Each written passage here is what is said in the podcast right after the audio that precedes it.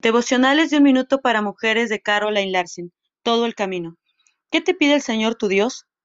Simplemente que le temas y andes en todos sus caminos, que lo ames y le sirvas con todo tu corazón y con toda tu alma, y que cumpla los mandamientos y los preceptos. Deuteronomio 10, versículos 12 y 13. Quizás en la actualidad seamos culpables, al menos en algunos sentidos, de tratar a Dios como si fuera nuestro compañero o nuestro amigo. Al hacerlo, no mostramos temor de Él ni lo reverenciamos como deberíamos.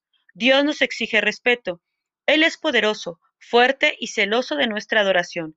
Es un privilegio poder servirlo y adorarlo. No obstante, Él no quiere un servicio desganado, quiere todo lo que podamos dar. Las dos cosas van juntas. Si le tememos y lo reverenciamos, tendremos el deseo de servirlo y obedecerlo completamente, y ser honradas con el privilegio de hacerlo. Cierra tus ojos por un momento y medita en esta lectura.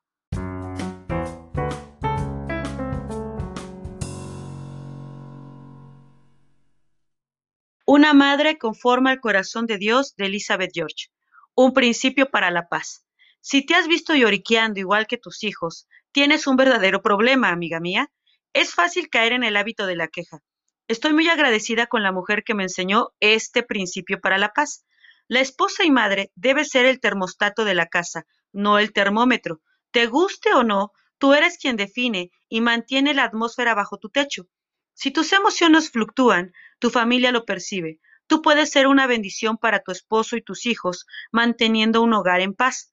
Pide a Dios que su gracia gobierne tu corazón y tu mente, y verás cambios muy positivos. Juan 14, 27. Se vería muy bien en un cuadro para decorar tu casa. La paz les dejo, mi paz les doy. Oremos. Señor, hoy cambio mi queja por tu gozo puro.